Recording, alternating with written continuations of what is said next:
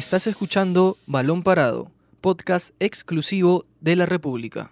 Hola, hola, ¿qué tal amigos? ¿Cómo están? Bienvenidos a una nueva edición de Balón Parado, el podcast de la República. Seguimos aquí con muchas ansia y emoción para hablar de la Copa América.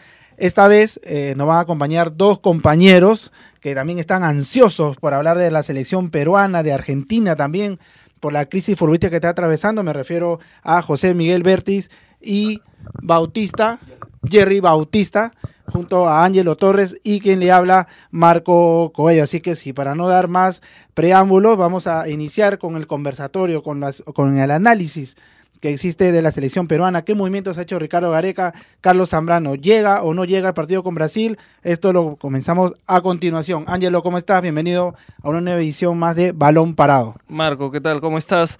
Así es, y a ver, sobre los temas que estaba mencionando, el primero creo que es el más llamativo, por así decirlo, es el de Carlos Zambrano, ¿no? Carlos Zambrano no ha entrenado con normalidad, ha estado apartado del grupo. Ayer, ah, bueno, hace un par de días ya le hicieron un estudio para saber qué, tenía en realidad, eh, qué tan grave era su lesión. Incluso en la noche o en la madrugada se decía que ya estaba descartado para la Copa América, ¿no? Decían que era un desgarro, que, que, no, que ya no iba a poder jugar. Pero eh, siempre hay que esperar la versión oficial, ¿no? Así que en realidad él tiene un, una fatiga muscular, que es algo muy diferente, es muy mucho menos grave de lo que se pensaba, y probablemente solamente se pierda este partido contra Brasil, ¿no? Y esperamos que Perú clasifique o llegue a, avanzar de ronda para que pueda jugar en el siguiente partido, ¿no? Así que, José Miguel, ¿qué tal? ¿Cómo estás? ¿Quién, quién crees que debería reemplazar a, a Zambrano ahora que no podría estar contra Brasil? Bueno, buenas tardes con nuestros amigos de Balón Parado. ¿Qué tal Marco, Ángelo, Jerry? Yo creo que Zambrano ha tenido dos partidos regulares. Me parece que le ha dado mucha seguridad a Abraham. Me gustaría ver si es que no llega contra Brasil a, Santa María.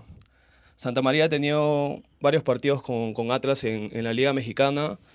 Eh, me parece que está un, a un a mayor nivel que Araujo, porque Araujo no ha estado jugando con, con Talleres, ha entrado poco en la Copa Libertadores. Y sí, Santa María, como ha estado jugando también en el Mundial, dejó buena, da grata impresión en el Mundial, con Francia, con la baja de, del Mudo, pero, pero sí me gustaría verlo con una dupla con Abraham, si es que no llega a Zambrano, ¿no? Sí, bueno, eh, curioso, bueno, buenas tardes ante todo. Eh, un gusto de nuevo estar acá con, contigo, Ángelo, Marco, José Miguel. Sí, Santa María ha sido uno de los jugadores que ha sido, ¿cómo decirlo?, borrado un poco por Ricardo Gareca y todos pensábamos, ante la salida, por ya por edad de, de Alberto Rodríguez, Santa María se perfilaba como el central titular de la selección peruana, pero lastimosamente ha ido perdiendo cabida en el equipo titular. Y no sé, me animaría a pensar, tal como ha sucedido en los amistosos, que Miguel Araujo eh, podría ser de nuevo la pareja de centrales junto a Luis Abrán, tal como ha sido en los amistosos.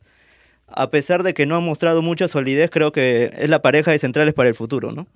Sí, sin duda creo que eso eh, o da alguna señal eh, cuando Carlos Zambrano se lesionó en el partido con Bolivia que ingresó Miguel Araujo, ¿no? Es, fue la primera opción de, de Ricardo Gareca. Además que él ha tenido una buena referencia en la pareja de centrales eh, Gareca, Abraham, eh, de Araujo y, Luis Abrán después de los dos partidos amistosos. Sí, aparte de que, digamos que Gareca justo en estos dos amistosos previos a la Copa América eh, apostó por esta dupla, ¿no? Entonces creo que sería lo más lógico que, se la juegue por, por ellos, por así decirlo, y porque ya llevan días trabajando juntos, ¿no? Incluso más que Zambrano, ¿no? Porque Zambrano estuvo trabajando una semana pues, después de superar la lesión con normalidad. Así que, vamos a ver qué decide Gareca, ¿no? Yo creo que se la va a jugar al final por, por Araujo. Pero Marco, aparte de, esta baja, ¿qué otros cambios o qué modificaciones podría hacer Gareca para el partido contra Brasil? Bueno, parece por la información que podemos tener de, de, Brasil, eh, la única duda que sigue teniendo es eh, quién va a ir por el lado, eh, por el lado izquierdo, ¿no? Porque probó a Polo, eh, luego probó a Cueva, luego ingresó Canchita eh, González, Edison Flores también tuvo una, opción y al final André Carrillo. Eh, Jefferson Farfán y Pablo Guerrero sí indiscutiblemente van a ser titulares porque probó varios sistemas y los dos estaban en, el equipo titular y luego ya el, equipo se, se conforma bueno, con Alese, Advíncula, aparentemente Araujo, con Abraham, Miguel Trauco, Tapia y Otún. Entonces parece de que todavía a Gareca le cuesta eh, definir quién va a ser ese volante ofensivo para el duelo con, con Brasil. Y curiosamente mantiene el respaldo a, a Yosimar Yotun, que no ha mostrado su mejor cara futbolística y él mismo lo, lo confesó esta mañana, ¿no? Cuando habló en conferencia de prensa de que sí está con un bajo rendimiento, eh, pero también puede ser porque el esquema que ha intentado utilizar Ricardo Gareca con tres volantes al medio creo que no se le acomoda. Más o menos dio a entender esa, esa premisa.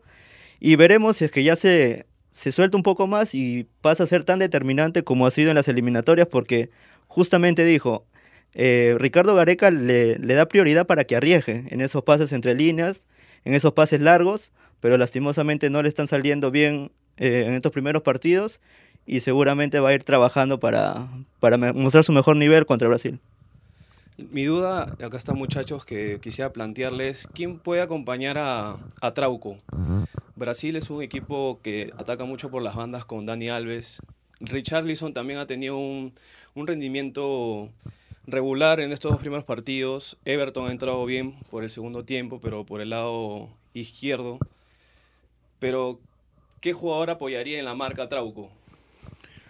Claro, que es una, en realidad es una de las grandes preguntas, ¿no? Porque en realidad eh, si Gareca también apuesta por Polo contra Bolivia es porque sabe que tiene un, una mejor, este, tácticamente es más aplicado, ¿no? O sea, ayuda Advíncula, que Advíncula, a ver, sabemos que en ataque es una carta muy, muy buena para Perú, no es una bajo la manga, su velocidad, su centro, pero al momento de defender tiene problemas. Y lo mismo pasa con Trauco, ¿no? Trauco también le cuesta un poco al momento de defender y los laterales en realidad tienen que estar eh, protegidos, ¿no? Porque, a ver, en el partido con Bolivia nuevamente jugó el primer tiempo por ahí Cueva y después entra Farfán y juega por izquierda, ¿no? Pero son jugadores que no retroceden tanto, Exacto. ¿no?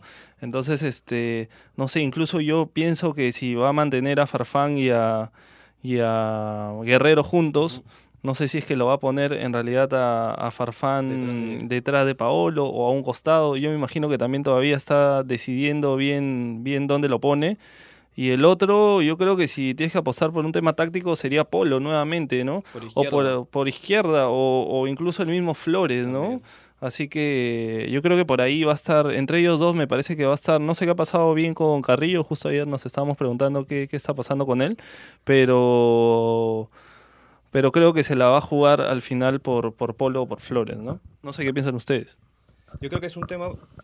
Perú tiene que cuidar mucho la banda izquierda porque eh, por el lado derecho con Dani Alves, eh, por ahí se, se crean muchas las situaciones de Brasil. Brasil tiene un mediocampo que rota mucho el balón, al igual que Perú. Tapia, Yotun, se junta Cueva, Farfán, retroceden. Pero los partidos, el partido con Venezuela que, que, quedó empatado y bueno, le anulan varios goles por el VAR a, Brasil.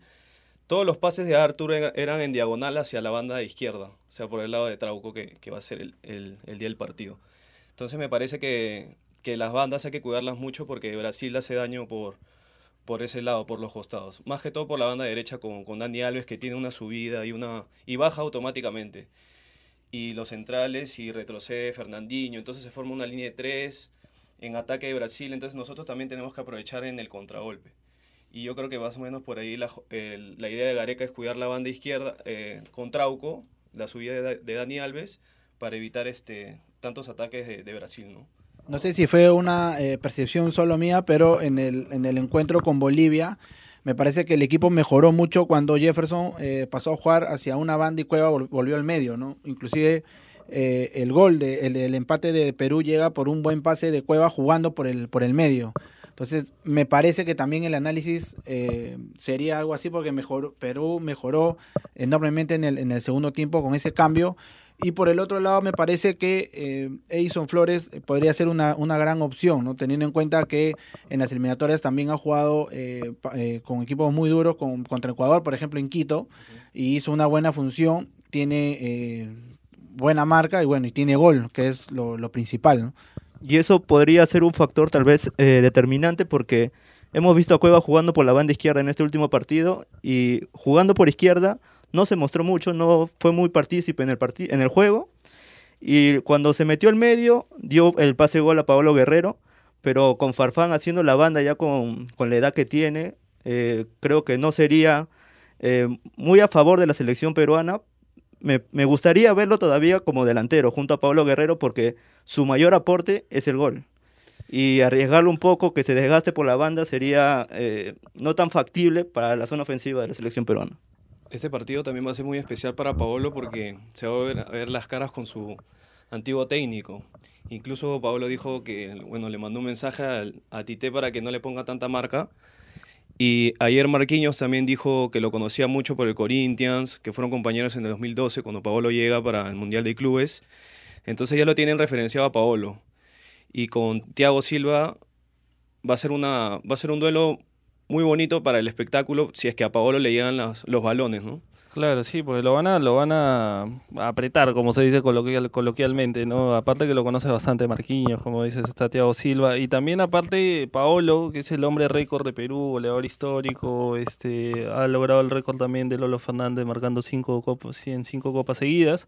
Eh, también podría romper una marca que es eh, anotarle a todas las selecciones de Sudamérica, ¿no? Brasil justo es el equipo, el único equipo al que no le ha podido marcar todavía de, del continente. Así que vamos a ver si es que Paolo puede romper también esta, esta racha para, para darle por ahí un triunfo a Perú, ¿no? que no tampoco es imposible ni impensado, porque Perú a ver, ya le ganó a Brasil el 2016 en la Copa en la Copa Centenario, así que obviamente las circunstancias son diferentes, los planteles son diferentes, pero Perú ya ha demostrado que, que, que puede, puede romper estadísticas, ¿no? Sin duda, se está hablando de, de Brasil, eh, pero creo que se ha hecho un análisis bastante amplio del, del, Perú-Brasil, sobre todo de, nuestra selección. Pero si Brasil está en un buen momento, eh, todo lo contrario sucede con su archirrival histórico de Sudamérica, como es Argentina. Eh, que ayer no pudo obtener un, un triunfo, eh, su juego todavía sigue dejando eh, muchas dudas y Messi refleja eh, lo que la selección argentina está sintiendo en estos momentos en su declaración cuando dice que es frustrante, ¿no? ¿Qué creen que pasa? Ha habido un cambio de generación en Argentina, hasta el momento no da resultados, Messi es el problema.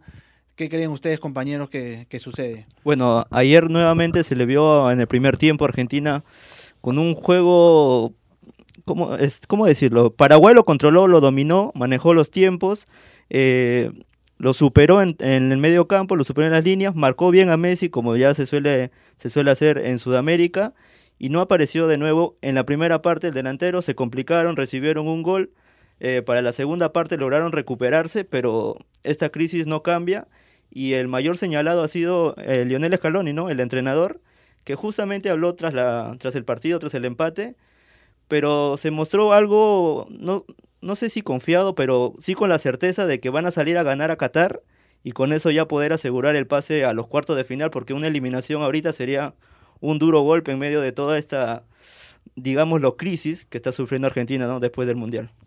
Ayer Paraguay y Argentina eran dos, dos equipos prácticamente nuevos, ¿no? Con un, con un proyecto nuevo, por un lado Berizzo, por el otro lado Scaloni, que tiene más partidos. Berizzo le planteó un, en, lo táctico, le ganó a, a desde lo táctico.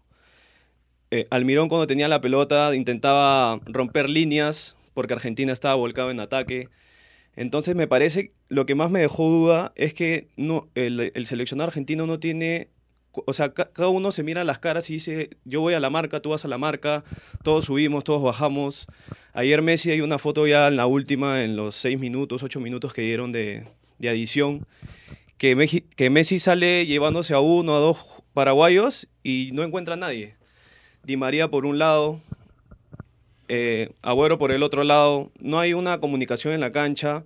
Eh, también ha sido criticado Scaloni por el cambio que saca a Martínez y, y lo mete a, Claro, a cuando Di María. Cuando están jugando mejor, ¿no? Con doble punta. Exacto, y, y por eso se genera varios eh, ataques de, de, Argentina. Entonces, Di María entró por izquierda, perdió muchos balones.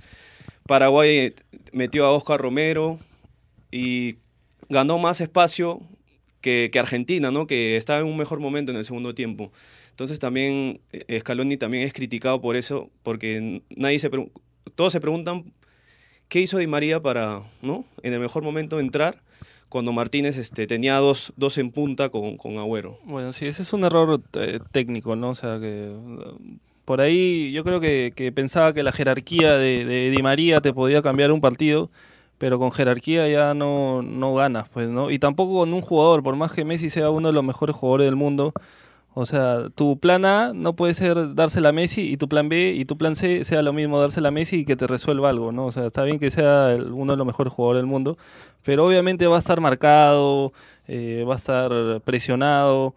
Eh, incluso creo que Messi ha sido en estos dos partidos de lo mejorcito que ha tenido Argentina, así que eh, lo critican mucho en su país, en, en varios lugares, pero cuando, cuando se retire, cuando se tenga que dejar la selección, ¿a quién le van a echar la culpa? Yo no sé a quién le van a echar la culpa, porque ya se van a tener que mirar las caras y en realidad hacer un proceso de introspección y darse cuenta que los errores son estructurales y más profundos que solamente echarle la culpa a Messi, ¿no? Y sobre eso también Argentina es una selección que, que vive al borde del abismo. Y se lo digo porque clasificó al Mundial en la última fecha. Eh, clasifica a la segunda ronda del Mundial también en la segunda fecha, en la última fecha faltando 10 minutos, menos de 10 minutos. Entonces, en realidad es un equipo que vive prácticamente en crisis, o sea, y vivir en crisis obviamente a nadie le da la tranquilidad suficiente como para, para poder pensar en un futuro, ¿no? Y que Scaloni parece un técnico fusible, ¿no? Porque, o sea, ya ha hecho el cambio, ha cambiado muchos jugadores, muchos, este, muchos antiguos, por así decirlo, del plantel.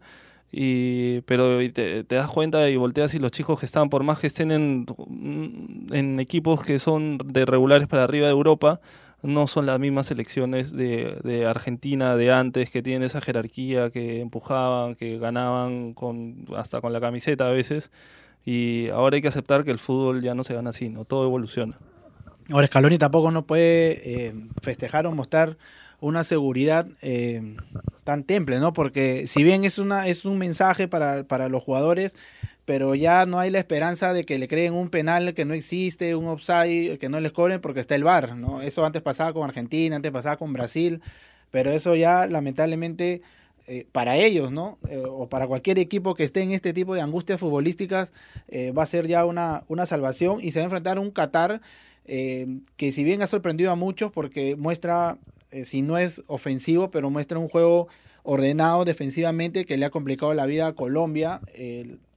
Pudo revertir o igualar un marcador ante Paraguay y Argentina con los vacíos futbolísticos que, que, que tiene, tampoco que no, sea, que no se pueda asegurar un triunfo eh, claro ni, ni categórico que le permita clasificar a la siguiente fase.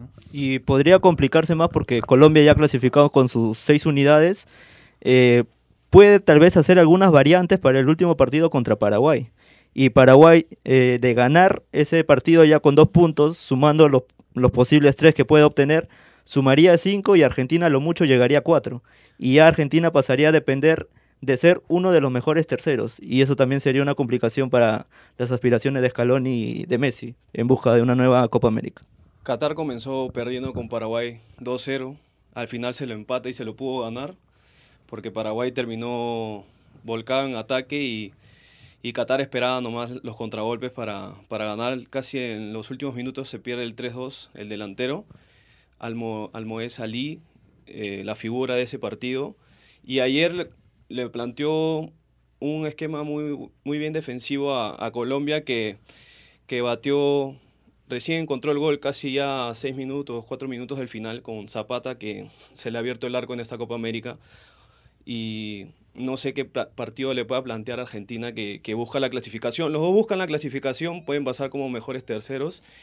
Y vamos a ver qué, qué puede plantear ese día Scaloni contra Qatar. Así es, José Miguel. Y ojo, eh, vamos a ver si, si, Argentina finalmente llega a salir de la zona de riesgo, ¿no? Justo contra Qatar, obligado de nuevo a ganar un último partido contra las cuerdas, ¿no? Así que, amigos de Balón Parado, esto ha sido todo por hoy y seguro mañana vamos a estar hablando con todas las todas las novedades de la selección peruana y de los partidos, ¿no? Se define también el grupo C, o se puede definir, ¿no? Porque Uruguay juega contra Japón y Chile contra Ecuador e incluso ya Perú podría estar clasificado si es que se dan los resultados que necesita, ¿no? Así que nos están escuchando mañana. Chau. Esto fue Balón Parado, podcast exclusivo de la República.